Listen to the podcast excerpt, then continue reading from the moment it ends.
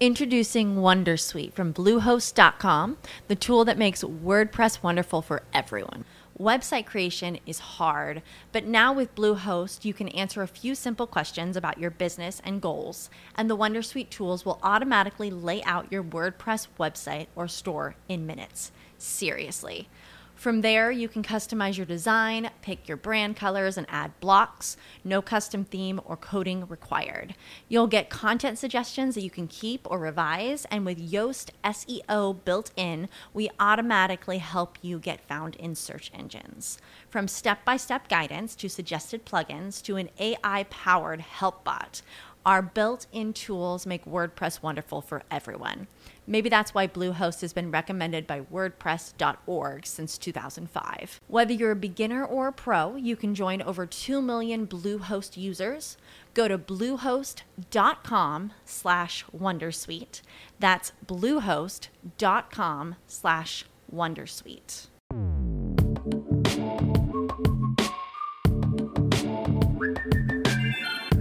Saludos intrépidos.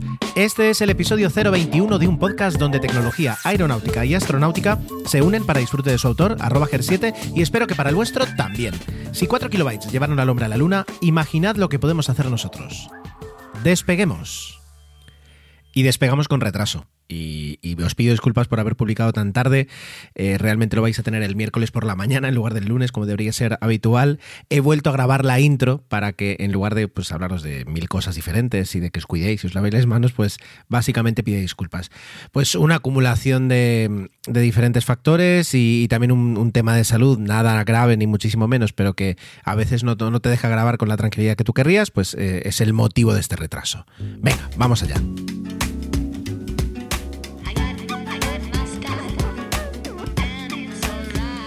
Y haciendo aquí un poquito el mito de la cuarta pared y, de derribarla y contaros un poquito las cosas como son, em, esta parte del podcast, la de tecnología, ya la tenía grabada desde hace unos días y ahora estaba escuchando para ver, digamos, cómo la retomaba ya para terminarla, que era lo que, lo que me faltaba, y no me ha gustado. Así que eh, vais a recibir una, versión destilada porque vuelvo a empezar intentando pues eh, hilar mejor los temas y, no ser tan eh, ambiguo en algunas cosas y, no cometer algunos errores como los que cometo cuando hablo que me dan muchísima rabia. Así que bueno, vamos a intentar hacerlo mejor esta vez. Vamos allá. el tema del que os voy a hablar surge porque hace unos días en un foro en el que participo surge la pregunta. Eh, de qué forma se puede mejor eh, difundir un contenido o, promover eh, un contenido en, redes sociales, ¿de acuerdo? Y, entonces, bueno, yo como profesionalmente me dedico a las redes sociales y, tengo, pues, evidentemente, pues cierta experiencia, ciertos conocimientos, buscaba una respuesta que fuera adecuada que a su vez, pues así como soy yo, que muchas veces me complico la vida, pues poco a poco empezaba a, a, eso, a alargarse, a, ser más, cada vez más compleja, hasta que llegué a un punto en el que me di cuenta que podía hacer prácticamente pues una sección entera de, del podcast de la parte de tecnología, porque al fin y al cabo las redes sociales eh, son tecnología. También podría ser un podcast de sociología y entraría, ¿no? Porque al fin y al cabo nos afecta a muchos, a muchos niveles, pero desde luego la parte tecnológica lo hace. Y no solo eso, sino además la, parte en la que nosotros, digamos, estamos mucho más conectados eh, con, las empresas que desarrollan tecnología, con los medios que hablan de tecnología y, digamos, nos alimentan. Así que me parece muy adecuado traer también redes sociales al podcast. Bueno, pues vamos allá. Y, voy a intentar ser muy eh, conciso, eh, pero como la, mayor dicen que la mayor mentira de un podcaster es cuando dice ser breve, pues no quiero prometer nada, ¿vale? Vamos allá. Eh, digamos que no hay, y, yo digamos como profesional, lo primero que voy a decir es que no hay un libro blanco de las redes sociales o una receta mágica o un, yo qué sé, un decálogo, nada, absolutamente nada que te permita seguir los pasos y obtener el éxito, ¿vale? Y no es porque a estas alturas del partido, ya en 2021, cuando las redes sociales ya están maduras, eh, luego es curioso, es decir, como algunas empiezan a veces a desvanecerse y otras llegan con fuerza, eh, pero aún así ya digo, es decir, el entorno es maduro, los profesionales ya tienen muchos años a sus espaldas y pueden saber eh, de alguna forma qué es lo que puede funcionar y qué es lo que no puede funcionar. Pero ¿qué ocurre? Que hay muchísimos factores y eso hace que sea casi imposible desgranar cada uno de ellos y hacer ahí una combinatoria para poder dar diferentes fórmulas, de alguna forma. no se puede, ¿vale? ¿Por qué? Porque claro, es decir, sobre todo cambia el objetivo. Cada persona, si va más allá de su cuenta personal, 100% personal, cada persona que tenga, vamos a decir entre comillas, marca personal, cada organización, cada empresa, cada institución, eh, tiene unos, unos objetivos diferentes a la hora de transmitir, de publicar contenido, de crear contenido para redes sociales. Puedes tener objetivos diferentes. Em, tu propia naturaleza como organismo, como, como, empresa, puede definirte mucho hacia dónde tienes que tirar, qué puedes hacer y qué no puedes hacer. Por tanto, tienes esas, esas, oportunidades, pero también esas limitaciones. Luego es un tema de recursos. Luego es un tema a veces de filosofía, de cómo casa con la empresa o con la organización el, el comunicar más o menos de una forma o de otra.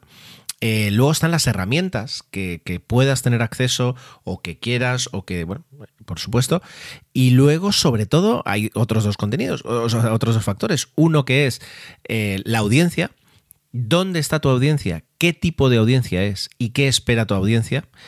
Y, por supuesto los propios contenidos, es decir, qué, contenido al fin y al cabo es el que tienes que transmitir, comunicar, difundir, etcétera, etcétera. ¿no? Ahí podéis elegir el verbo sinónimo que queráis, ¿vale? Entonces, yo voy a intentar, esto es como un mercado donde eh, hay una barbaridad de puestos, donde cada puesto tiene una barbaridad de productos y cada producto tiene diferentes precios, ¿no? Y, yo simplemente os voy a describir un poquito cómo es ese mercado o, o digamos si entro por un punto y salgo por otro, qué me he encontrado. Pero por supuesto, esto es muy amplio, ¿vale? Así que, que nadie intente pensar que, estoy intentando sentar cátedra, ni muchísimo menos, ¿vale? Vamos allá. partiendo del origen, de la consulta que, hacían en ese foro, ¿vale? Eh, digo foro, no es que no sea un foro de, Internet, sino que es, digamos, un, foro en el sentido simbólico de la palabra, ¿no? Es decir, un sitio donde diferentes personas pueden discutir. Llámese red social, llámese Slack, llámese lo que sea. Bien, ah, la, pregunta original era, es decir, ¿cómo, cómo comparto un contenido, como intento difundir, mejor dicho, un contenido que he creado y que está, que está fuera de las redes sociales. Y esa es una, primera diferenciación que tenemos que hacer y tener bien clara. Em, las redes sociales permiten compartir contenido. Y cuando compartes un contenido que está dentro de la propia red social, suele ser más sencillo que si el contenido lo tienes fuera de la red social. Es decir, es mucho más sencillo eh, llegar a más audiencia y que, y que por tanto mi contenido llegue a más personas y permita interactuar y permita bueno, pues alcanzar el objetivo, que ahora hablaremos un poquito de los objetivos que sí o sí casi siempre tienen que ser impepinables. Eh, si, si, el vídeo que estoy produciendo, porque yo produzco vídeos, eh, lo subo, a Twitter y tiene un formato de 2 minutos 20 que entra por tanto dentro de lo que es Twitter, que si eh, lo que hago es promocionar un contenido que yo he hecho en YouTube, que tiene una duración de 15 minutos, de 6 minutos, de 9 minutos. Eh, o sea, que queda por fuera de los límites de vídeo de, mm, Twitter. Y por tanto, lo que tengo que animar a los usuarios es a que eh, lean el tweet, vean la imagen o, el preview que yo les quiera dar, y, también hablaremos ahora enseguida de eso, y los mande fuera. Y, les haga abrir un clic que les abra YouTube y que les reproduzca el vídeo fuera. Eso siempre va a ser más complicado. Y, no hace falta prácticamente ni que lo explique. A todos nos ha pasado eh, estar en un momento de, descanso o no de descanso, buscar ese momento en el que estás haciendo scroll infinito en tu red social preferida y de repente ves un contenido o un avance de un contenido que te llama mucho la atención y dices, ostras, me, gustaría consumir este contenido. Y te das cuenta enseguida de que para ello vas a tener que irte de la red social. Ya sea porque te abra el navegador de, la propia red social, o sea, de la propia aplicación, eh, mejor dicho, que te abra el navegador del teléfono móvil o del ordenador, o que abra la aplicación propia, bueno, lo que fuera. Entonces valoras, es decir, por una parte quiero consumirlo, pero por otra parte ya me va a romper todo esto. Y si encima el, contenido es largo, como un vídeo de YouTube, que pueden ser, yo que sé, 10 minutos, no os voy a decir si es un podcast que dure una hora. De repente decirle, el mensaje que le estás eh, queriendo dar al usuario es, eh, deja lo que estás haciendo y ponte a hacer otra cosa muy diferente. O deja lo que estás haciendo y guárdame en algún sitio que te funcione para poder consumirme más tarde. Eso es, mucho más complicado que si yo te ofrezco un vídeo de 45 segundos que puedes consumir sin mover el dedo prácticamente y luego pasar adelante, a no ser que quieras interactuar.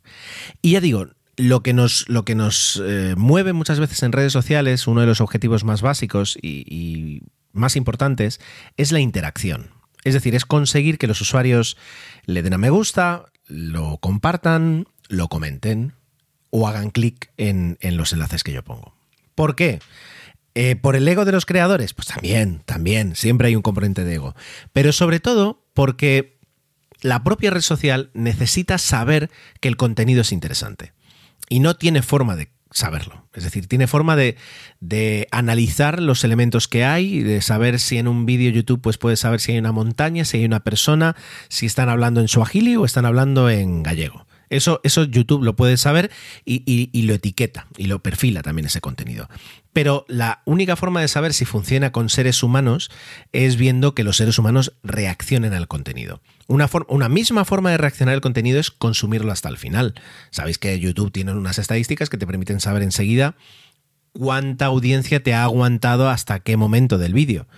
Em, y, por supuesto, mm, todas las redes sociales te permiten, tienen información de cuánto tiempo has estado viendo un tuit en concreto. Más allá de que le des a reproducir, más allá de que hagas clic en la imagen y la grandes o no la grandes, el simple hecho de que pares el pulgar o el índice y te quedes unos segundos, eh, eso ya computa como un contenido consumido y como una interacción. Pero por supuesto, si más allá de consumir el propio contenido, con eh, la red social, perdón, ese contenido consigue que tú le des al botoncito de me gusta, que ya no te digo le des a retuitear o a compartir, a guardar en, mis elementos, en mis preferidos, o incluso a darle a comentar, es decir, la, red social dice, oye, o sea, este contenido es tan bueno que no solo el usuario ha parado de lo que estaba de, hacer scroll del, contenido que estaba viendo, sino que ha empezado a, a, hacer cosas, es decir, ha decidido dedicarle unos segundos de su tiempo a este contenido y eso es muy interesante.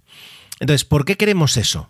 Porque eh, una vez la red social sepa que nuestro contenido tiene valor porque otros usuarios le han dado ese valor, se lo va a mostrar a más usuarios. Recordemos que las redes sociales viven de la publicidad, la publicidad vive del tiempo que consumimos, porque necesitan espaciar esa publicidad en, en nuestro tiempo de uso de cada red social. Por tanto, ellas son las primeras interesadas en ofrecer el contenido más interesante. Por eso muchas veces, eh, y, ya digo, es decir, en, Twitter ves los tweets que le han gustado a un seguidor tuyo. Pero si os fijáis, no es un seguidor al azar, es un seguidor que Twitter ha visto que cada vez que muestran un contenido que ha retuiteado, que le ha dado me gusta a otro seguidor, eh, nosotros nos quedamos más tiempo mirando. Y entonces dices, ah, mira, esta persona eh, le gusta el, contenido que consume, vamos a mostrársela durante más tiempo. Y así todas las redes sociales. Facebook también lo hace entre el pool de usuarios que tiene y entre el, pool, entre la piscina enorme que tiene de, anunciantes y de páginas a las que nosotros seguimos e intereses que nosotros hemos, hemos podido eh, mostrar en, diferentes cosas. Instagram lo tiene en la sección de explorar, eh, que ahí muchas veces te, pues, te muestra un poquito qué es lo que tú eh, quieres ver, según, según el perfilado tan espectacular que, tienen de ti. Y, así es como viven. Entonces, si nosotros queremos promocionar un contenido, ya sea un contenido interno o externo a la red social, lo primero que queremos es llegar a más gente. Eso normalmente. Ahora, tú me puedes decir, pues mira, yo trabajo para un organismo que estamos obligados a compartir eh, cierto contenido para que quede constancia de que sea abierto al público y me interesa simplemente pues enlazar un enlace eh, a una, de forma automática a un tweet que salga cada día y se acabó, ¿no? Tipo, tipo BOE, tipo un boletín oficial. Bueno, pues ah, por supuesto cambia y entonces ya por tanto todo lo que acabo de decir no sirve para ese caso. Por eso digo que varía mucho. Entonces, si el contenido está dentro, funciona mucho más rápido, si el contenido está fuera, va a ser más complicado. En el caso de un podcast, extremadamente complicado, porque los podcasts suelen tener una duración mm, pues bastante, es decir, quiero decir, como se dice, considerable, eh, y porque para escuchar un podcast voy a abrir el navegador interno de la aplicación o el navegador externo, voy a tener que buscar el reproductor que esté ahí empotrado, embebido, le voy a tener que dar a play, si salgo lo mismo me quedo sin escucharlo, se va a empezar a escuchar, pero eso incluso no me garantiza que luego el, usuario se suscriba. A lo mejor digo, pues mira, me la juego y voy a poner, en lugar de enlazar a la web del podcast, voy a enlazar al feed. Y en el feed, pues si, si luego la aplicación reconoce que, eh, perdón, si luego tu teléfono móvil reconoce que tienes una aplicación para escuchar podcast, genial, porque a lo mejor te la abre directamente y ya te pone el suscribir a un, a un, a un clic, a un toque. Y eso está muy bien, pero como no tengas nada o el navegador no lo identifique o, o hay algún problema, te vas a quedar viendo un feed, que normalmente los feeds son muy feos. Es decir, otras veces, pues no, no tanto. El de FeedPress dentro de todo está, está muy bien. Pero es jugársela, al fin y al cabo. ¿Y qué decisión tomar? Bueno, pues un poquito de testa B, es decir, de ir haciendo pruebas hasta que veas qué es lo que se mueve mejor entre tus usuarios. También, claro, va a depender de si tienes muchísimos usuarios o muy pocos. Porque si tienes muchos, Em, esa difusión es más sencilla. Pero si tienes poco, tienes que confiar mucho en que lo compartan. Y a veces ya no es que tengas unos usuarios que son pocos y además muy antipáticos que no quieran compartir contenido, es que ya sabéis que las redes sociales hacen una burbuja y muchas veces no llegas a tus propios seguidores. ¿Por qué? Porque además hay un interés comercial.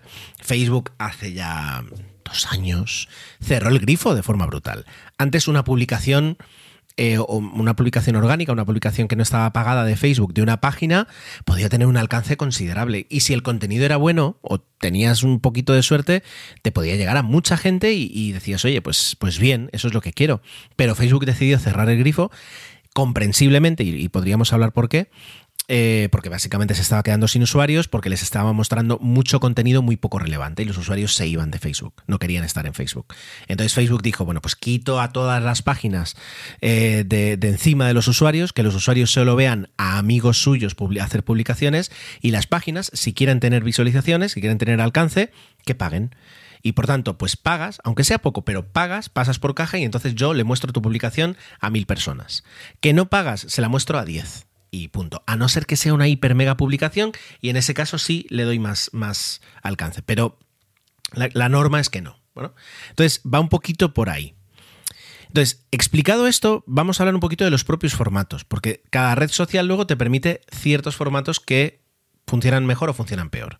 ¿Vale? Empecemos, por ejemplo, con, con, Instagram. Instagram es, una, es una, una, red social que al principio solo tenía un tipo de contenido, que era una publicación. subías una foto a Instagram y se acabó pero eh, copiando ah, en uno de estos giros maestros que tienen, que tienen las empresas de tecnología, eh, Instagram decidió copiar a TikTok y traerse las historias. Y las historias han triunfado como la Coca-Cola o más. Es impresionante y todo el mundo además te dice que, hay que apostar en las historias por varios motivos. Es decir, eh, primero porque el formato vertical en móvil ha ganado. Por mucho que a mí me guste grabar los vídeos en horizontal y lo seguiré haciendo, el formato vertical en móvil ha ganado. Eh, porque permite un, aprovechamiento de la pantalla sin tener que obligar al usuario a girar, sin tener que, teniendo en cuenta que, y yo no entiendo por qué, pero mucha gente eh, vive con, el bloqueo de pantalla, con la rotación de pantalla bloqueada, que eso es algo que nunca entenderé, pero mucha gente vive así y, de esa forma pues te permite disfrutar del contenido sin apenas tener que hacer absolutamente nada. Luego recordemos que cuando os instaláis la aplicación de Facebook, de Instagram, de Twitter, ellos saben si tú estás contenido Introducing Wondersuite from Bluehost.com, the tool that makes WordPress wonderful for everyone. Website creation is hard, but now with Bluehost, you can answer a few simple questions about your business and goals, and the Wondersuite tools will automatically lay out your WordPress website or store in minutes. Seriously. From there, you can customize your design, pick your brand colors, and add blocks. No custom theme or coding required. You'll get content suggestions that you can keep or revise, and with Yoast SEO built in, we automatically help you get found in search engines. From step by step guidance to suggested plugins to an AI powered help bot, our built in tools make WordPress wonderful for everyone. Maybe that's why Bluehost has been recommended by WordPress.org since 2005. Whether you're a beginner or a pro, you can join over 2 million Bluehost users. Go to bluehost.com slash wondersuite.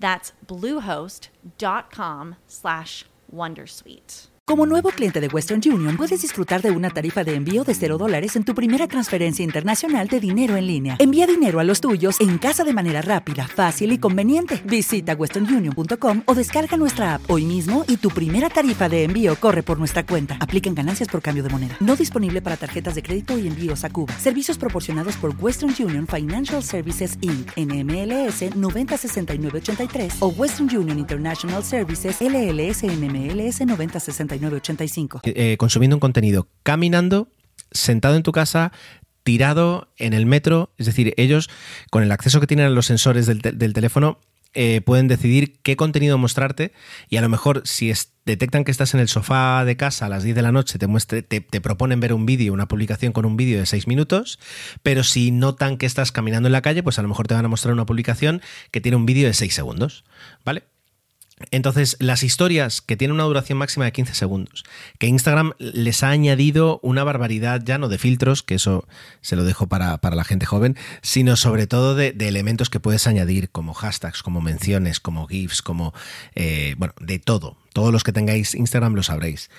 Luego, es decir, que, haya incorporado los propios rebotes, las, las tonterías, digamos, que, pero que, son una batería de enriquecimiento de un contenido, eh, eso les ha dado vamos, en la, gloria.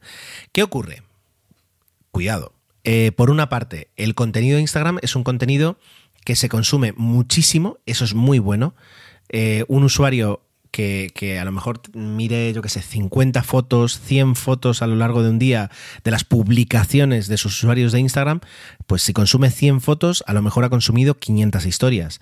Os pueden parecer números muy abrumadores, pero realmente hay muchísima gente y, que lo hace. ¿Y por qué? Porque se consumen a una velocidad impresionante. Eh, yo no sé realmente cuándo, y esto Facebook lo sabrá, cuántos, cuántas décimas de segundo de gracia te concede un usuario cuando, te muestra, cuando muestras una historia. pero pueden ser, medio segundo, cuatro décimas y, muchas veces ya automáticamente, ¡pum!, pasas. Entonces, eh, ese consumo muy bueno y muy alto de historias se, contrasta con muy poco tiempo que te dediquen eh, a tu historia. A no ser, y ese es el, el gran truco, que tu historia sea muy buena y por tanto retengas la atención y de repente, ¡pum!, eches el freno y digas, uy, ¿y esto? Qué interesante. Y entonces empieces a consumirlo. Y ahí ya, si tienes una cuenta que te permite hacerlo, que ahora no recuerdo cuáles son los, los, eh, límites, no, los, los, requisitos mínimos que te da Facebook para poder empezar a enlazar tus historias a, cualquier URL que tú quieras, entonces es una forma muy buena de decir, pues si te ha gustado esto, eh, haz clic aquí y por tanto podrás eh, ver más, ¿no? O sea, vamos viendo un poquito los pros y los contras. Se, consume mucho, pero es un consumo muy rápido en ese aspecto. Eh, y otra, otra ventaja que tienen las historias es que desaparecen. Pero otra, y por tanto, pues no ensucias tu timeline con, un contenido muy banal, a lo mejor. Pero otra, otra contrapartida que tienen es que no puedes. Eh, perdón, es que se quema muchísimo contenido. Si tú te has estado currando media hora una creatividad para dejarla bien, para mostrar ahí tu, a tu, producto, tu servicio, etcétera, etcétera, y la publicas en Instagram, eh, al cabo de unos. Eh, al cabo de 24 horas, esa, ese, ese material está quemado. Entonces te, obliga a estar creando un, volumen de material eh, considerable. Si quieres, si quieres además ir renovando, ir ofreciendo diferentes formatos en función del diferente contenido que quieras mostrar, es complicado, teniendo en cuenta los recursos que, que puedas disponer. ¿Vale? Va por ahí.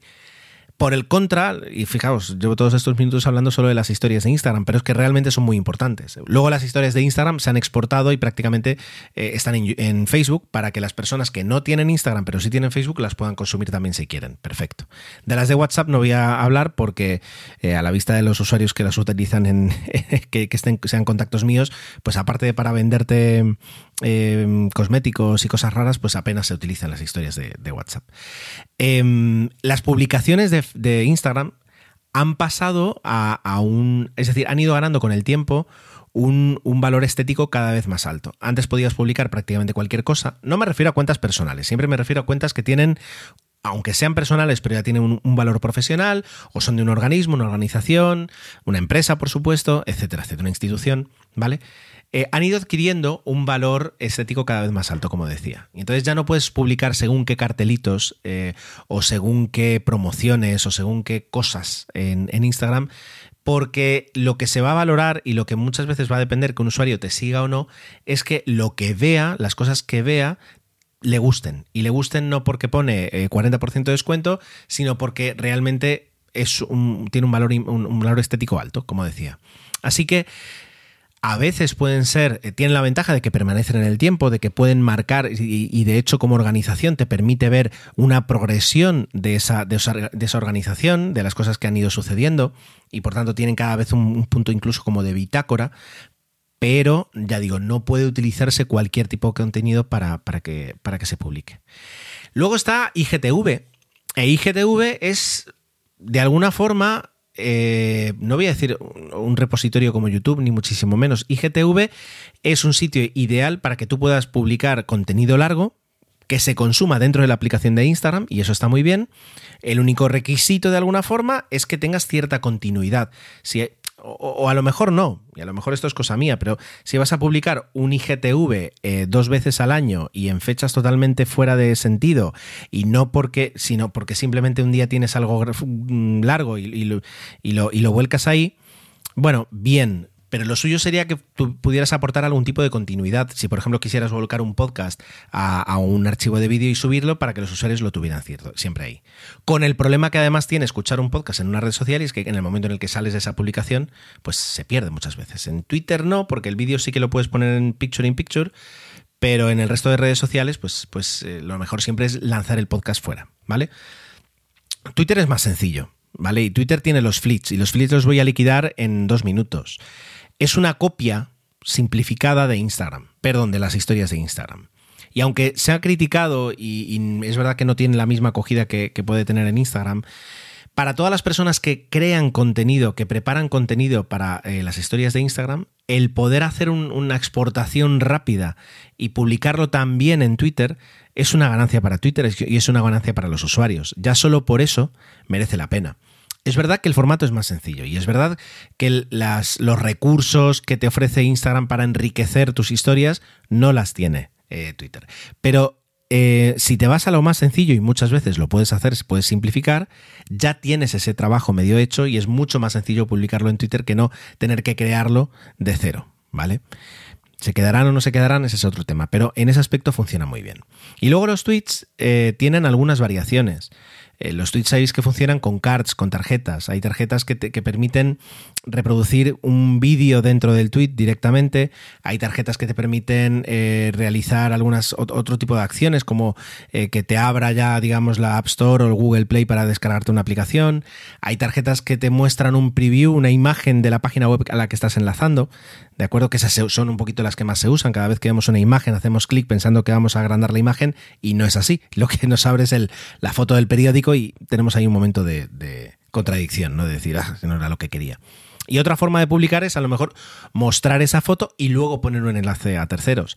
Es verdad que vas a conseguir un menos clics, vas a, llevarte menos tráfico, pero eh, sí es verdad que primero vas a permitir que los usuarios vean realmente de qué se trata, eh, si hay una imagen que la vean como quieren y luego decidan si quieren irse. Entonces, también depende un poquito del éxito de la audiencia, de qué tipo de audiencia, qué tipo de personas están escuchando y qué, qué tipo de. de qué forma les prefieren que les presentes los enlaces y les presentes las vías de salir de ahí. En ese aspecto es, interesante. Eso en cuanto a Twitter. Em, luego Twitter tiene los hilos y los hilos es una pasada porque permite, sin salir de la red social, publicar cosas que, mm, hasta entonces solo se podían publicar en un blog o en algo parecido, en un microblog, en un posteros. ¿Os acordáis de posteros? En un Telegraph, algo así. Medium. ¿Vale? Los hilos permiten poder consumir un contenido largo sin necesidad de salir de la, aplicación, como contábamos antes. Lo que antes no se podía hacer, ahora se puede. Un podcast en Twitter es complicado. Más que nada porque eh, los vídeos son de dos minutos. Es verdad que tú puedes minimizar un vídeo, seguir escuchándolo mientras haces timeline, pero cuando se acaba tienes que volver al hilo, darle a siguiente. Entonces, eh, o haces un podcast de dos minutos, que eso ya pues eh, yo lo podría descartar, ¿no? Viendo lo que dura esta sección. pero, pero sí, sí, los hilos permiten transmitir una información más larga si es por escrito en ese aspecto. ¿Vale? Y luego entramos en Facebook y Facebook eh, tiene muchas eh, opciones, eh, galerías, fotografías, vídeos en directo, es decir, permite hacer de todo, ¿vale? Ahora bien, YouTube tiene, tiene una ventaja y un, y, un, y un, inconveniente. El inconveniente para mí es que muchas veces la audiencia a veces ya no se encuentra allí dependiendo de la organización, dependiendo de los intereses, pero habría que revisar si la audiencia está en Facebook. Em, la ventaja es que fomenta como nadie, incluso más que Twitter, incluso en muchos aspectos, la conversación. El hecho de que tenga su, su caja de comentarios, el hecho de que puedas comentar algo allí sin necesidad de que luego pueda retuitearse, hace que a veces los, los usuarios estén un poquito más seguros. Puedes poner cualquier barbaridad, barbaridad sin, sin, sin la, el temor de que de repente se vuelva viral y tengas que cerrar tu cuenta y, y olvidarte de tu vida prácticamente a veces. Entonces, eso fomenta muchísimo la conversación y hay mucha conversación. Y por otra parte, es decir, si tienes una página de Facebook, es la mejor organización para poder responder de forma ordenada a todos los mensajes que entran. Es decir, Twitter no tiene, digamos, una versión enterprise eh, o una versión, digamos, un poquito más profesionalizada de, de, responder DMs, de atender consultas. Tienes que ahí a, donde, a la pestaña de menciones y luego a los DMs por separado. Sin embargo, eh, Facebook en ese aspecto lo trabaja mejor. Entonces, eh, bueno, tienes, tienes ahí ciertas ventajas. Y eso es un poquito la diferencia de qué tipos de formatos. Entonces, ¿cuál utilizar? Depende, depende de vuestros objetivos. Sí, sí que pues ver un poquito qué es lo que hace tu competencia, pues te puede echar una mano, a veces no, porque mm, te, vas a encontrar con que la competencia lo hace fatal, y tirar un poquito de tu sentido común, pero siendo crítico y, mirando que, que, y realmente esperando que la audiencia luego te vaya guiando el camino, te vaya diciendo esto nos gusta más, nos gusta menos, respondemos más, respondemos menos. Lo que ocurre es que todo se puede ir al garete porque luego lanzas un contenido y ese contenido triunfa mucho más y te da unas pistas falsas y, otras veces piensas que el contenido funciona mejor, funciona mal y a lo mejor es que has hecho mal a la hora de difundirlo y no, es simplemente porque no, no ha funcionado mejor el contenido. Así que es complicado, es complicado.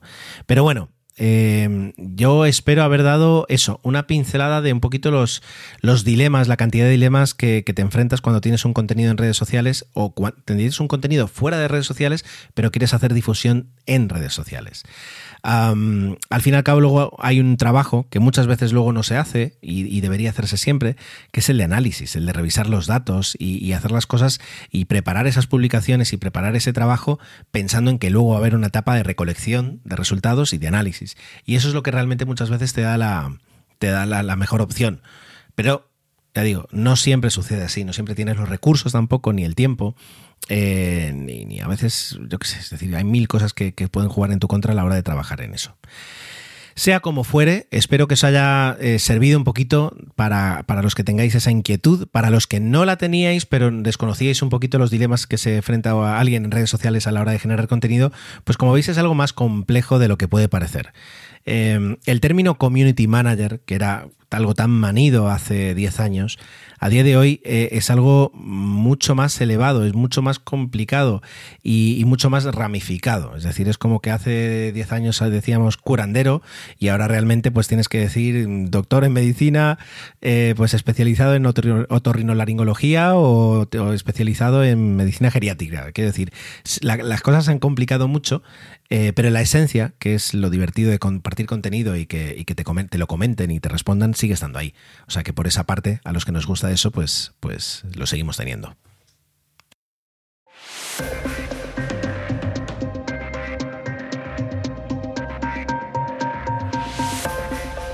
Bueno, y hoy tiro, tiro, porque me toca y pasamos a otra cosa que también me toca un poquito por la parte profesional, ¿vale?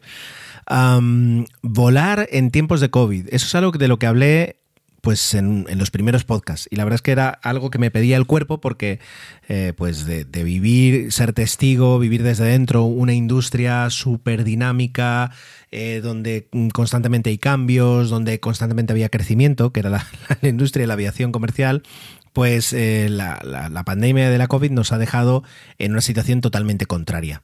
Y hay muchas cosas, muchos avances, muchos, no avances tecnológicos, sino pasos hacia adelante que se habían dado para mejorar la experiencia del cliente que eh, se han dado hacia atrás. Y se han dado hacia atrás porque, bueno, pues porque las circunstancias obligan muchas veces a, hacer más complejo algo que tú querías hacer más sencillo. Vamos a, vamos a resumir que volar en tiempos de COVID es complicado. Y es complicado porque eh, realmente la cantidad de normativas, la cantidad de eh, requisitos que se, que se piden a un pasajero para volar de un punto A a un punto B es enorme.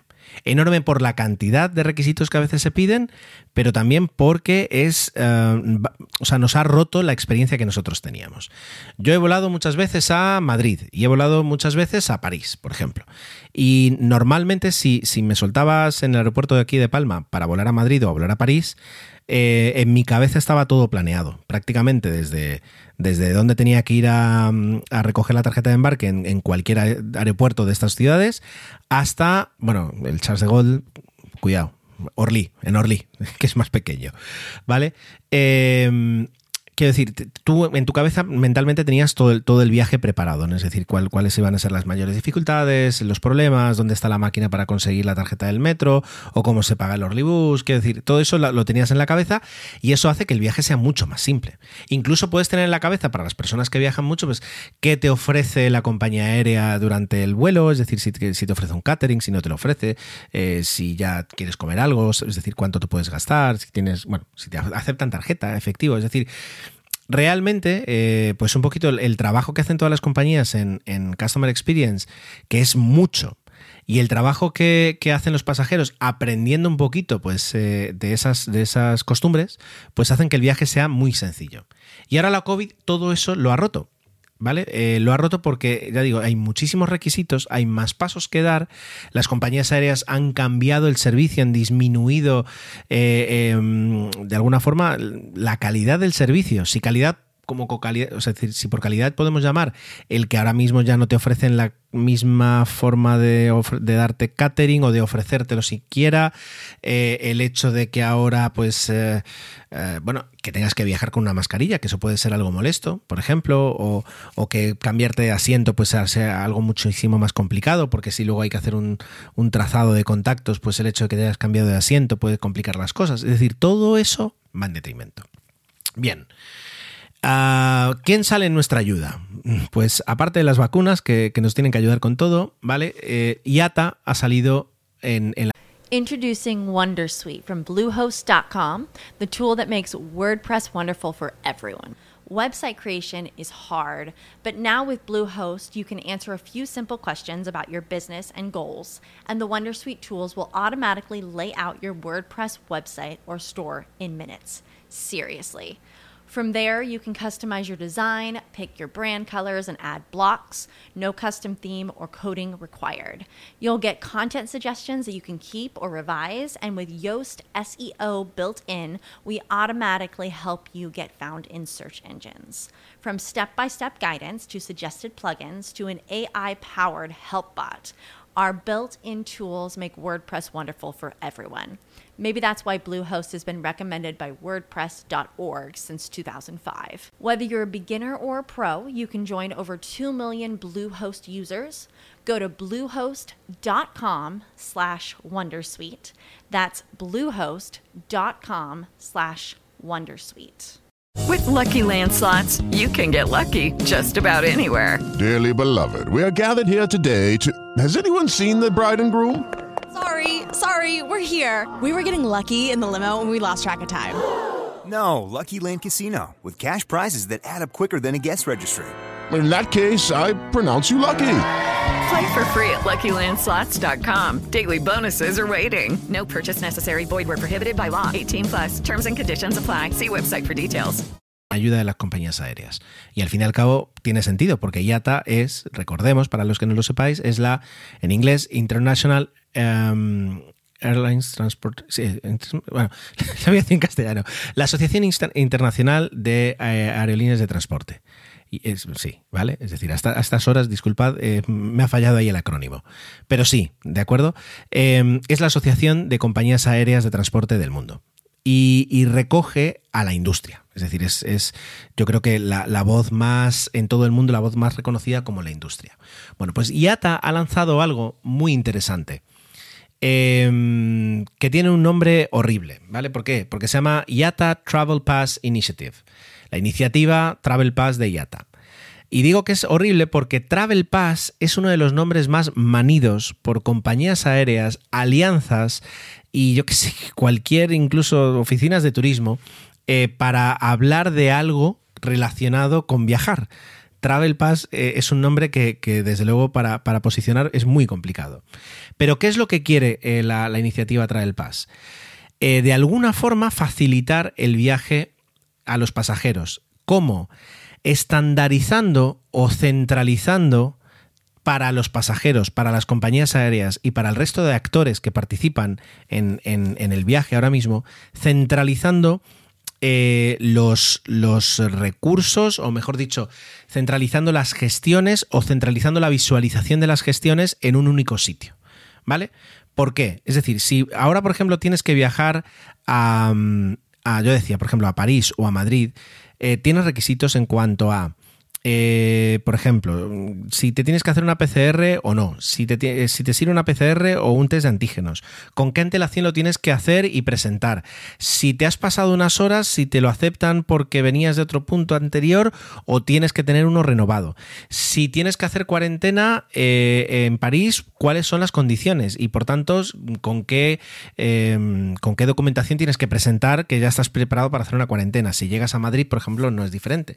Bueno, pues esto multiplica multipliquémoslo con que si de repente coges un viaje, te quieres ir a Estados Unidos, te quieres ir a Argentina, te quieres ir a, Uruguay, te quieres ir a Colombia, cada país tiene unas, unas condiciones diferentes que además, por culpa de la pandemia, de este, este aprendizaje tan terrible que estamos haciendo, eh, van variando. Y de repente dices, no, bueno, pues que esta es la norma que servía el mes pasado, pero es que ahora mismo dicta otra, porque entró en funcionamiento hace cuatro días. Ya, pero es que yo miré la página web de la compañía. ¿Cuándo la miró? Pues eh, cuando compré el billete hace un mes. Bueno, pues es que de un mes a ahora ha cambiado todo y usted lo tenía que haber sabido. Es muy complicado, se producen errores, se produce frustración, cansancio y coste también para los pasajeros y para las compañías aéreas y para todos. Por tanto, la iniciativa de Travel Pass lo que intenta, ¿vale? Es, eh, por una forma, o sea, de alguna forma, invitar a quién? A, los, a las autoridades a que vuelquen en, en, ese Travel Pass, en esa, en esa aplicación que tú tendrás, o en, supongo que también tendrá una, versión web, espero, en esa aplicación, cuáles son los requisitos. De forma que tú entres y digas, quiero volar de tal sitio a tal sitio, y te aparezca de forma además estandarizada cuáles son los requisitos en cuanto a eh, pruebas médicas, ante la, eh, anticipación, antelación, perdón, eh, en cuanto a cuarentena, en cuanto a, y de alguna forma eh, sea sencillo consultarlo. Eso requiere que los, gobiernos se comprometan a, a, volcar las cosas utilizando ese formato que va, que va, a, dar, va a dar IATA. ¿vale? Luego, ¿a quién compromete? A las compañías aéreas. ¿Vale? Para que ellas puedan también volcar esa información diciendo, pues por ejemplo, este vuelo, en este vuelo puedes llevar el equipaje de mano, en este vuelo ya no puedes llevarlo, en este vuelo todo lo que toques eh, tal, eh, en este vuelo se te ofrece eh, toallitas, gel hidroalcohólico, mascarillas, o no va a haber, eh, un, ¿cómo se dice?, un servicio de comida, o está prohibido comer en el avión porque tiene una duración inferior a dos horas. Y que de esa forma tú como pasajero recojas toda la información que necesitas. Pero va más allá, y eso es lo que, esto, esto es lo que más me asusta. Eh, en la página de IATA habla de los laboratorios. ¿Por qué? Porque si tú ahora te tienes que ir, a Estados Unidos y necesitas al entrar a Nueva York mostrar una PCR negativa, me lo invento, ¿no? Pero, ¿qué, ¿qué papel le das? El papel que te han escrito, eh, o sea, el, el quiero decir, el, negativo, resultado negativo que te ha impreso eh, con el sistema que te estaba utilizando el laboratorio, que hace los justificantes y te lo da y de esa forma tienes que empezar a, justificarlo, que está en castellano o incluso a lo mejor en, en, en otro idioma que, menos se puede entender en Nueva York y, a lo mejor ese formato no te dice negativo, sino que te, han marcado con un FOSFI que este código tan raro y que pone cero significa que eso es negativo. Y eso lo tiene que entender la gente de, inmigración de Estados Unidos. Es complicado. ¿Vale? Por tanto, lo que quiere IATA es que los laboratorios que quieran, que se firmen, que se enrolen en esta iniciativa, puedan volcar eh, tengan una, pequeña intranet donde, esto me lo invento, pero entiendo que es así, tengan eh, una pequeña intranet donde puedan localizar un pasajero y volcar ellos el negativo. De forma que luego el pasajero cuando tenga en su teléfono la aplicación, diga, lo ves, aquí ya te dice, o ya la aplicación dice que está negativo. ¿Cómo? ¿Por qué? a ti no te interesa. El laboratorio ha volcado la información y eso es lo único que necesita saber el agente inmigración, el agente inmigración ¿vale? Y por último, a los propios viajeros. Porque claro, es decir, em, tienen que, es decir, si, si, gobiernos, aerolíneas y laboratorios trabajan para volcar esta información, ahora llegan los pasajeros y tienen que trabajar con esta aplicación y tienen que ser fieles y que con tanto uso se vaya convirtiendo en un estándar, porque cuantas más, a todos nos ha pasado que a veces vas a, a una empresa, les muestras algo y es la primera vez que lo ven. ¿No? Es decir, ¿os acordáis la época de los cupones? Que de repente nadie sabía cómo funcionaban y tú aparecías con el papelito y, espera, porque esto no sé cómo funciona, nadie me lo trae y entonces no lo sé. Pero si son todas las personas las que van una detrás de otra con, este tema, entonces es mucho más fácil para ellos eh, adoptarlo también como un estándar, ¿vale? Y entonces eh, entender cómo funciona. Los pasajeros tienen que eh, luego saber dónde eh, luego está el tema, es decir, pues yo tengo aquí la PCR ya, pero te has hecho la PCR en un laboratorio que como no, no está dentro del Travel Pass, no lo vas a ver y por tanto lo complicas o entendéis un poquito, ¿no? Es decir, eh, eh, nada sirve que nos pongamos de acuerdo todos si luego quienes lo van a usar, que son los viajeros, no lo hacen, ¿no? Bueno, ah, esa, esa es la iniciativa. Yo os puedo decir, desde mi experiencia, viendo un poquito lo que, lo que trabajan los, los eh, perdón, lo que dicen los pasajeros ahora cuando intentan volar, sería de una ayuda enorme. ¿Por qué? Porque realmente eh, soluciona problemas reales que tienen los pasajeros cada día. O sea que por esa parte, genial. ¿Dónde van mis reservas? Bueno, mis reservas se van a, a los plazos. ¿Por qué? Porque también mi experiencia me dice que las organizaciones eh, que no tienen al pasajero gritándole en el oído a veces, tienden a, tomarse unos plazos demasiado elevados para lo que la industria de la aviación querría. ¿Vale? Son gigantes. Yata es un gigante, eh, Amadeus puede ser otro, se me ocurren más, pero son gigantes que están acostumbrados a moverse muy lentamente. Son verdaderos transatlánticos de la industria.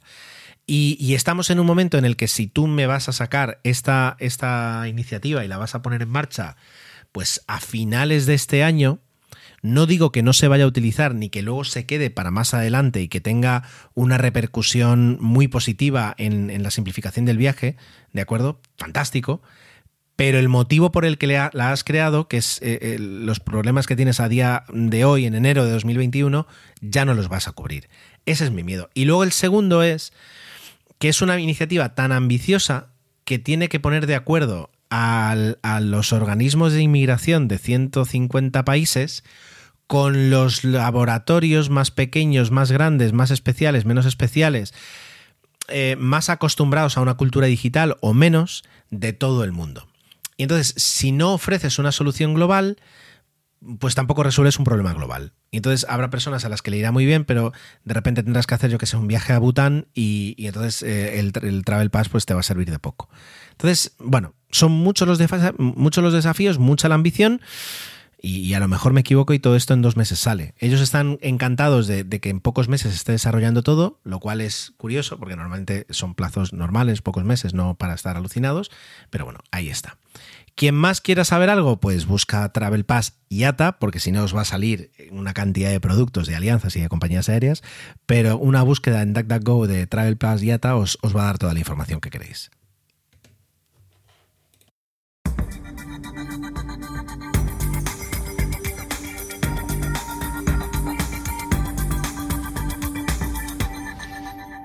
Comenzamos esta sección, como siempre, dándole la bienvenida a Santi. Muy buenas noches. Muy buenas noches, Ger. ¿Cómo estás?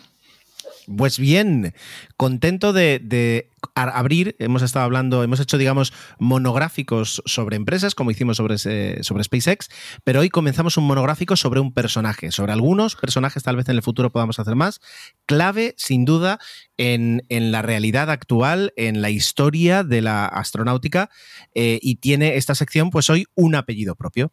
Sí, señor, un apellido compuesto, Von Braun, para ser exactos. Y vamos a matizar que, esto se va a demorar en al menos tres capítulos y hoy empezaremos con el primero. Desde luego, la historia, la importancia del personaje de Bernard von Braun es eh, tan importante que eh, sí, vamos, vamos a espaciarla y vamos a dar eh, tiempo para, hablar de, cada uno de sus logros, que no fueron pocos. Bueno, te dejo el espacio, adelante. Pues venga, empezamos. ¿Quién fue este señor? Pues este señor nació en 1912. Nació en el seno de una familia aristócrata de, de, Prusia y hay que decir que de joven no era un estudiante muy brillante, pero que en 1925, y fijaos cómo son las cosas, su madre le regaló un libro, un libro que se llama o se llamaba El cohete hacia el espacio exterior de Hermann Oberth. Este cohete le cambió, mejor dicho, este libro le cambió la vida para siempre. Y es que de repente empezó a interesarse por las matemáticas y por la física y el espacio se convirtió en su obsesión. Más adelante, en Berlín, en el año 1930, se unió a la Sociedad Alemana para los Viajes Espaciales y con 18 años despuntó como ingeniero. Continuó estudiando, terminó su doctorado y, bueno, poco a poco iremos contando un poquito más de, de su vida.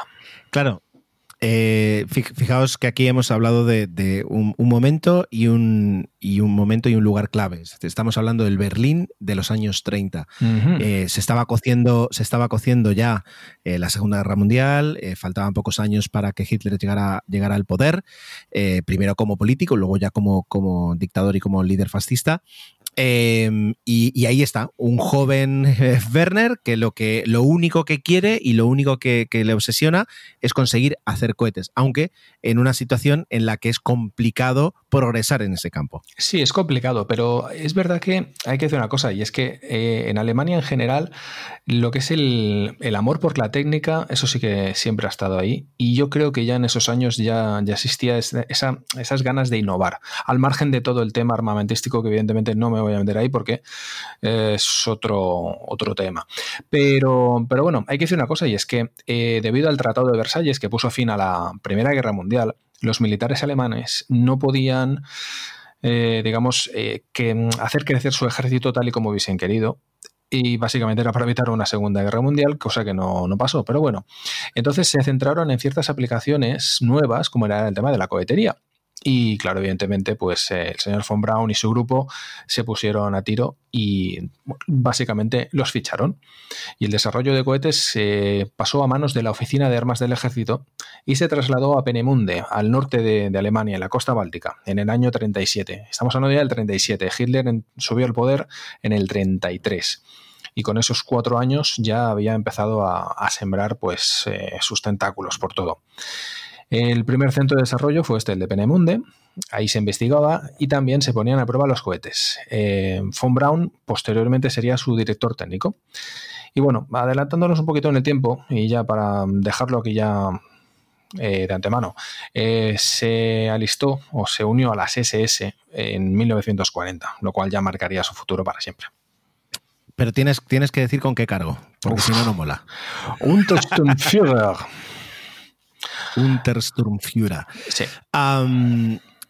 Eh, eh, luego, luego hablaremos y, en próximos episodios hablaremos un poquito de las siguientes etapas de su vida y cómo, evidentemente, pues esta, esta ya no cercanía, sino este zambullido eh, al, mundo del nazismo, le, bueno, le perseguiría, sí, es decir, que quedaría, quedaría evidentemente pegado a su pasado constantemente. Eh, Werner, eh, porque creo que nos conocemos tantos que, podemos tutearlo, ¿no?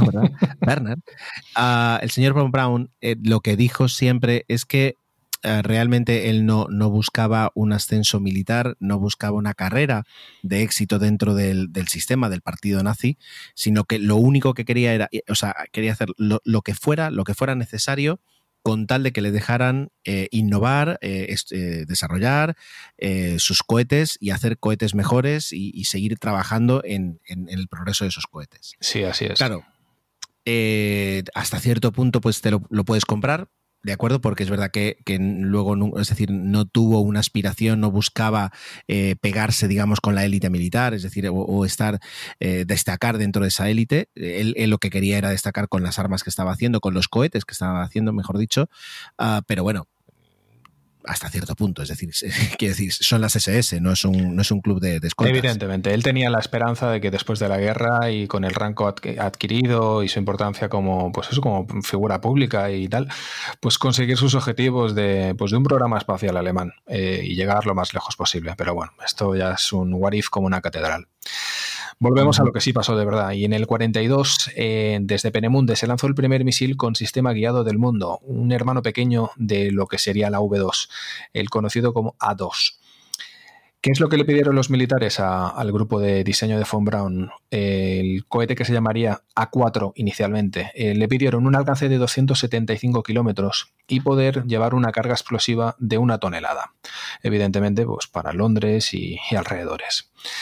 ¿Qué pasó? Del, año, del A4 al V2. Eh, vale. Cuenta. Eh, no, quería, comentar, es decir, los alemanes estaban no voy a decir obsesionados, pero ya incluso desde la Primera Guerra Mundial, y, esto es, ojo, me estoy metiendo un poquito en un jardín, pero estaban obsesionados con, velones. Sí, con, lanzar grandes cargas a grande distancia. Es decir, de hecho, es decir, los, los cañones estos enormes que alguna vez hemos visto alguna fotografía, el Gran Berta, el, el Gustav, creo que también era, era un, cañón alemán, eh, ellos tenían esa, esa obsesión. Y Introducing Wondersuite from Bluehost.com, the tool that makes WordPress wonderful for everyone. Website creation is hard, but now with Bluehost, you can answer a few simple questions about your business and goals, and the Wondersuite tools will automatically lay out your WordPress website or store in minutes. Seriously. From there, you can customize your design, pick your brand colors, and add blocks. No custom theme or coding required. You'll get content suggestions that you can keep or revise, and with Yoast SEO built in, we automatically help you get found in search engines. From step by step guidance to suggested plugins to an AI powered help bot, our built in tools make WordPress wonderful for everyone. Maybe that's why Bluehost has been recommended by WordPress.org since 2005. Whether you're a beginner or a pro, you can join over 2 million Bluehost users. Go to bluehost.com slash wondersuite. That's bluehost.com slash wondersuite. Hello, it is Ryan, and we could all use an extra bright spot in our day, couldn't we? Just to make up for things like sitting in traffic, doing the dishes, counting your steps, you know, all the mundane stuff. That is why I'm such a big fan of Chumba Casino. Chumba Casino has all your favorite social casino style games that you can play for free anytime, anywhere with daily bonuses. That should brighten your day a little. Actually, a lot. So sign up now at chumbacasino.com. That's chumbacasino.com. No purchase necessary. prohibited by law. See terms and conditions 18 Y, en la Segunda Guerra Mundial empezaron a, utilizar un protomisil que era el V1, que al fin y al cabo era un pequeño avión no tripulado. Eh, pero, pero los aliados encontraron una forma de derribar el V1, que era muy, muy, eh, ¿cómo se dice?, de baja tecnología, pero era muy eficaz. Era, era muy eficaz. Em, el, V1 era un avión, digamos, un pequeño avión con un motor eh, de ¿Era motor de cohete o motor a reacción? Era un. No me sale el nombre técnico del, reactor, pero era, era un pseudo reactor un pulso reactor. Ahora me ha salido el nombre. Era una cosa muy extraña. Y en realidad era el primer misil eh, de crucero. Era una cosita Correcto. espectacular. Cierto. Entonces, que, bueno, lo enviaban hacia Londres y entonces eh, cuando ya eh, se dieron cuenta de lo que podían hacer los aliados, los aliados sobrevolaban en el Canal de la Mancha esperando a que llegaran. Cuando llegaban, ponían sus aviones a toda velocidad e intentaban colocarse a la altura del, misil. Y, para derribarlo hacían algo muy sencillo, ¿verdad, Santi? Ah, sí, le daban un golpecito con el ala. y, justo, justo, para desestabilizar los, los giróscopos, entonces caía. Entonces, claro, es decir, eh, pues, el sistema eléctrico barra electrónico que podrían tener, que yo supongo que sería más eléctrico que electrónico, em, eh, pues no entendía lo que pasaba y, entonces provocaba que se, destruyera. ¿Qué pasa? Que pues eh, Hitler se ve que no estaba muy contento con ese, con ese desarrollo, con ese desempeño del V1 y pidió pues algo mejor. Algo mejor, más grande, más rápido, lo de siempre. Entonces, bueno, ¿qué hicieron? Pues construyeron el A4 y el A4 es la V2 que se conoce. Lo que pasa es que el nombre de V2 viene por eh, Arma de la Venganza 2, y entonces este nombre en alemán sí que es jodido, y perdóname la expresión. Fergelstumpfwaffe 2, o sea, Arma de la Venganza 2. ¿Y cuál era el objetivo? no confundir con una película de Bruce Willis. Sabía que lo dirías, es que lo sabía.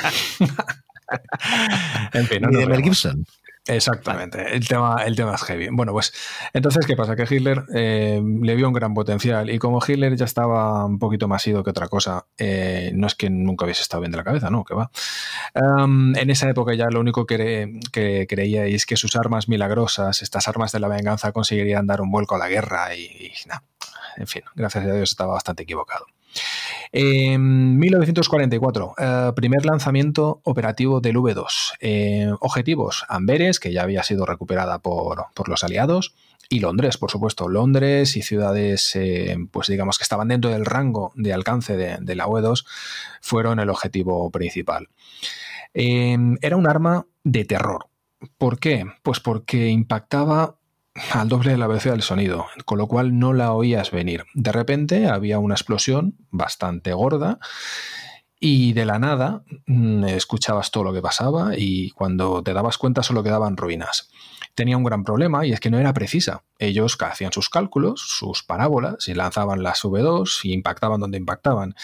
Con lo cual, pues tenían pocas y las pocas que tenían tampoco eran muy efectivas. Pero bueno, sí que es verdad que durante un tiempo generó mucho, mucho pánico a la población de Londres.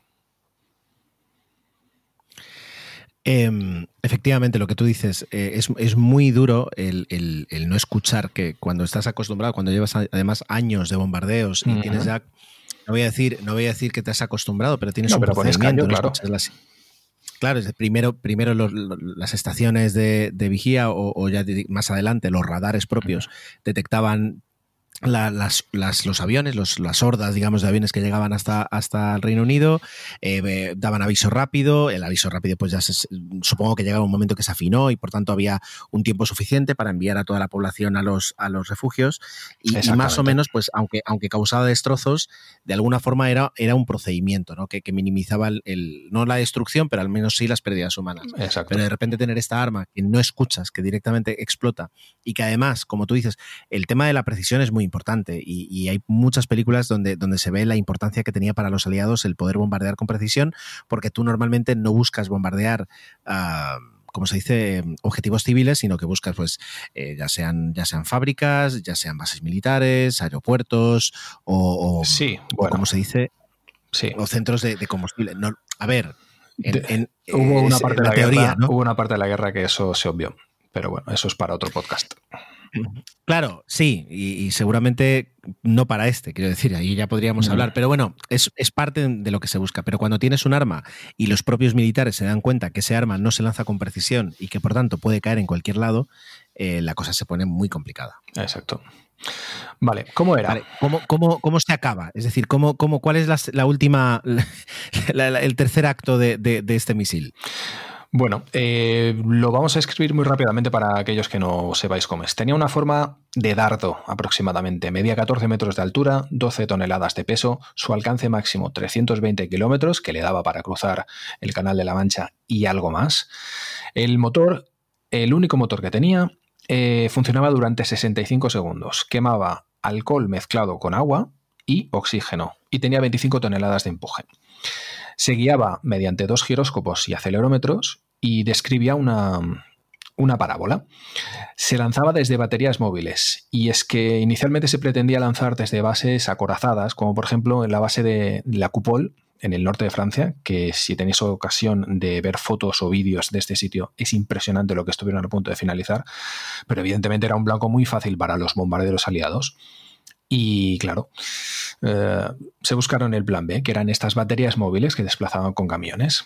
Una vez en el aire, describía una parábola, llegando casi a los 100 kilómetros, 100 kilómetros de altura, y alcanzaba los 2.800 kilómetros por hora en el impacto. O sea, imaginaos el impacto a esa velocidad de un trasto que pesaba pues 12 toneladas. Era ya solo la propia masa impactando contra el suelo ya era destructiva. Y así le sumas la tonelada de explosivos, pues te puedes imaginar. Finalmente, eh, como decía, el tercer acto es cuando, cuando pues eh, Alemania está a punto de caer y, le tenían ganas, le tenían ganas a, Werner y le tenían ganas a sus misiles y al centro de producción. sí, porque además presumían eh, de Werner. Era un personaje, mm, era público, era estaban orgullosos de su Werner y digamos que los aliados lo conocían, sabían quién era. Claro, así como por ejemplo el, su eh, me adelanto, ¿no? Es decir, pero su contrapartida rusa, de la cual ya hemos hablado, de, de, Korolev, era un personaje que prácticamente la Unión Soviética lo mantuvo en secreto y nadie sabía quién era, ni, ni siquiera si existía, si era uno o eran cinco, eh, por esa, por ese valor estratégico que tenía esa persona. Eh, Werner además, era un tío que, tenía, estoy hablando de un nazi como si fuera mi amigo, macho, pero eh, tenía, tenía carisma, tenía don de gentes, y tenía una capacidad divulgadora Exacto, tiene una capacidad divulgadora muy buena. Entonces, eh, es verdad que cuando tienes que eh, pedirle a un líder militar que está intentando conquistar el mundo que confíe, que te dé recursos, hombres, materiales, que en, ese, que en los momentos de guerra son tan valiosos, para conseguir hacer algo que nunca nadie ha hecho, que es crear un cohete y crear un, misil balístico en el año 40 y, pone 42, 43, que sería cuando se pusieron en, marcha, sí es, es, decir, es muy duro, tienes que tener mucha labia para conseguir que, te lo den. Entonces, eh, pues ahí estaba el carisma de, de, Bernard. Correcto. Pues nada, como decía. ¿Qué es lo que ocurre? Pues eh, ocurre que la RAF, en uno de sus vuelos de reconocimiento, eh, descubre las instalaciones de Penemunde. Entonces, acto seguido, no tardan en enviar sus bombarderos, sus Lancaster, principalmente por la noche, en esos raids nocturnos, y arrasan el lugar lo dejan, pues eso, a nivel, a nivel de escombros. Entonces, ¿qué hacen? Trasladan toda la producción, todos los ingenieros, hasta el centro de Alemania. En un sitio que es, bueno, básicamente es una, es una mina, y es una mina que está debajo de la montaña de Konstein. Y ahí era una mina, digamos, no abandonada, pero que digamos que había tenido otros usos, se amplía, se construyen dos túneles paralelos, el túnel A y el túnel B, comunicados entre sí por 46 túneles, llegando hasta 20 kilómetros de túneles bajo la montaña que se convirtieron en la fábrica de Mittelberg. Y al lado de la fábrica se levanta la peor parte del tema, y es el campo de concentración de Mittelbaudora, donde vivían 5.000 obreros esclavizados en turnos de 12 horas, día y noche, fabricando V2. También se fabricaban V1 y motores de, de los aviones Junkers, es decir, todo un esfuerzo bélico a base de mano de obra esclava. Imagínate, en el año 45, ya cuando la guerra ya estaba perdida, las tropas americanas llegan al lugar y se quedaron impresionados por el drama humano y por la envergadura del proyecto y por el tipo de tecnología que se estaba desarrollando en una mina. Era totalmente surrealista. ¿Cuál es el problema que tuvieron? Pues mucha prisa tuvieron. En menos de un mes esa zona, debido a los últimos tratados entre los aliados, iba a quedar en manos del ejército soviético. Así que no lo dudaron, se dieron cuenta del importante valor que tenía a nivel militar y tecnológico haber encontrado eso ahí en medio y trasladaron todo lo que pudieron en tren y en barco, posteriormente hasta Estados Unidos. Ahora eso sí, quedaba encontrar a sus creadores. Y de eso ya hablaste una vez, me parece, de la operación Paperclip. Sí, fue a raíz de. Mm, no sé, salió, salió, salió esa serie Hunters, de una serie de Amazon muy buena, en la que justamente lo que hacen es buscar a, todos los, a todos los, eh, beneficiarios, digamos, de la operación Paperclip, que fue esa operación en la que eh, Estados Unidos eh, como iba a decir, reclutó, no, es decir, reclutó, recolectó casi mejor a una, a una, cantidad enorme de científicos, eh, de, sí, de científicos alemanes, de científicos nazis que trabajaban para los nazis y se los llevaron a Estados Unidos, les dieron una nueva identidad en algunos casos, mm, otra no necesaria, bueno, a Werner von Braun no le podían dar una identidad nueva. No, pero le blanquearon el pasado.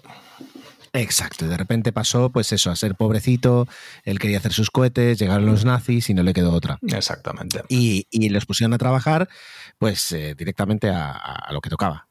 Así es, y eso fue, eso pasó el 3 de mayo del 45. Eh, Werner y su equipo se rindieron a los americanos y les cedieron todo lo que habían conseguido, digamos, todo lo que son sus los proyectos que habían estado desarrollando, eh, lo poco que habían conseguido guardar, porque eh, las SS les habían ordenado que lo tenían que destruir todo. Y nada, eh, a cambio de eso tuvieron asilo en América para ellos y sus familias y evidentemente lo que comentabas, hicieron la vista gorda en crímenes, bueno, en implicación, en, crímenes de guerra. Y bueno, hay que decir que la Segunda Guerra Mundial, al menos en Europa, había terminado, en el Pacífico todavía no, pero ya se empezaba a oler la Guerra Fría y es que antiguos enemigos ahora se convertían en aliados.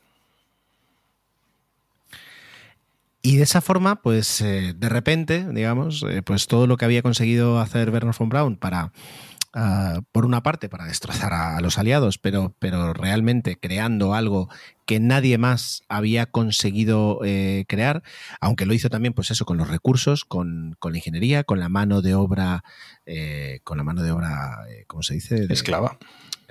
esclavas, sí, pero ya no solo esclavas, sino quiero decir directamente de campos de exterminio, es decir, de, Sí. de- de- exacto, de, de- bueno, ya me entendéis, pues con, con- con todo ello, el paquete entero pasa de una bandera nazi terrible y mm, cruel a una bandera de barras y estrellas donde, pues, ya digo, todo, todo vuelve a brillar desde cero.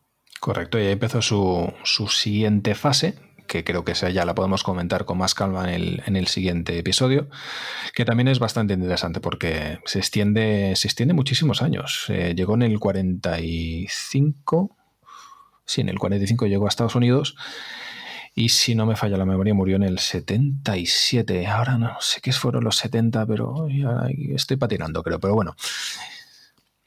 Fueron muchos sí, años. sí, no llegó a los 80, no llegó a los 80. No, no llegó a los sí, que, 80. sí que no llegó a ver el, el transbordador espacial, ni mucho menos. Ahora está, he mirado antes, por casualidad, pues el libro, eh, de dónde venía el libro, ¿no? Que, que le, cambió la vida, de Hermann Julius Oberth. Y este tipo nació en 1894 y murió en el 89. O Toma sea, ya. le superó. Toma Con ya. 95 años murió. Este sí que llegó a ver incluso, 28 de diciembre del 89, llegó a ver incluso la, la Alemania, la Alemania Sí. reunida. Sí, sí, otra sí, vez. sí, o sea, sí. lo- lo, eh, lo, cual, lo cual es muy interesante. Hostias. Así que, bueno, pues dejamos aquí este, este primer capítulo eh, que nos deja, nos deja ahora con, con la duda de saber cómo, cómo llega a Estados Unidos, cómo se desarrolla la carrera y, y con qué ánimo es recibido o con, con- por sus compañeros, por los que iban a ser sus compañeros dentro, dentro de, eh, de la NACA, luego sería la NASA, pero desde luego tuvo que ser, quiero decir, para, para muchos estadounidenses tener que trabajar mano a mano con un, con un científico que, que incluso había intentado eh, pues eh, matarles de alguna forma porque Sí. era, pues, era de venía, tuvo que ser duro. Recordemos que, que todos los primeros astronautas eran eh, pilotos militares, pilotos de prueba, pero pilotos militares. Alguna, alguno, no sé si alguno había combatido en la Segunda Guerra Mundial, creo En que la no. segunda no, en Corea.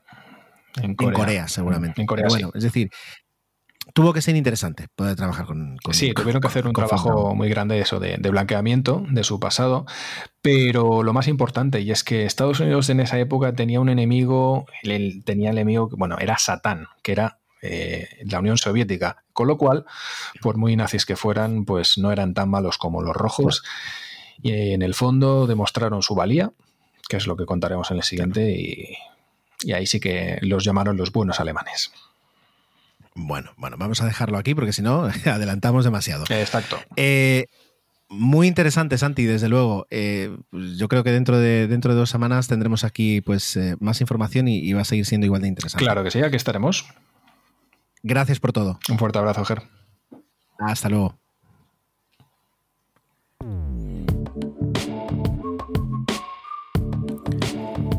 Me vais a permitir, por favor, que esta semana no saque el feedback aquí, que me lo guarde para la siguiente. Ha habido algunas cosas interesantes que me habéis contado y tengo ganas de comentarlas. Pero como el podcast ya está saliendo tarde y, bueno, iba a decir tarde y mal, espero que no salga tarde y mal, simplemente tarde, pues eh, me lo guardo y así eh, lo podemos disfrutar y yo también puedo disfrutar de un poquito ya de sueño, porque son la, os voy a decir, son la, ahora mismo las 1 y 49 de la mañana. Menos mal que mañana es festivo en Palma, porque es el festivo mm, Palma de Mallorca. Bueno, en Palma. La ciudad se llama Palma y está en Mallorca, ¿vale? Pero algún día podríamos hablar de, del nombre de la ciudad. Pero bueno, como mañana es festivo no hay problema. Sin embargo, mis hijos no saben que es festivo, así que a la 1 y 49 voy a ir a dormir esperando que mañana me despierten. Y por eso me guardo, si, si me lo permitís, decía, eh, la sección de feedback para la próxima semana, ¿vale? De lo que no os vais a librar es de aquí la coletilla de salida. Y es que esto es todo esta semana. De verdad, muchas gracias por el tiempo que habéis dedicado y esperado a escuchar este episodio. Eh, de verdad que espero y quiero y comentaré y estaréis disfrutando de leerlos porque de verdad es lo mejor que tiene el podcast. Eh, vuestros comentarios en emilcar.fm barra intrépidos. También en, emilcar.fm barra intrépidos vais a encontrar todos los medios de contacto y además conocer los otros fantásticos programas de la red. Hasta la semana que viene.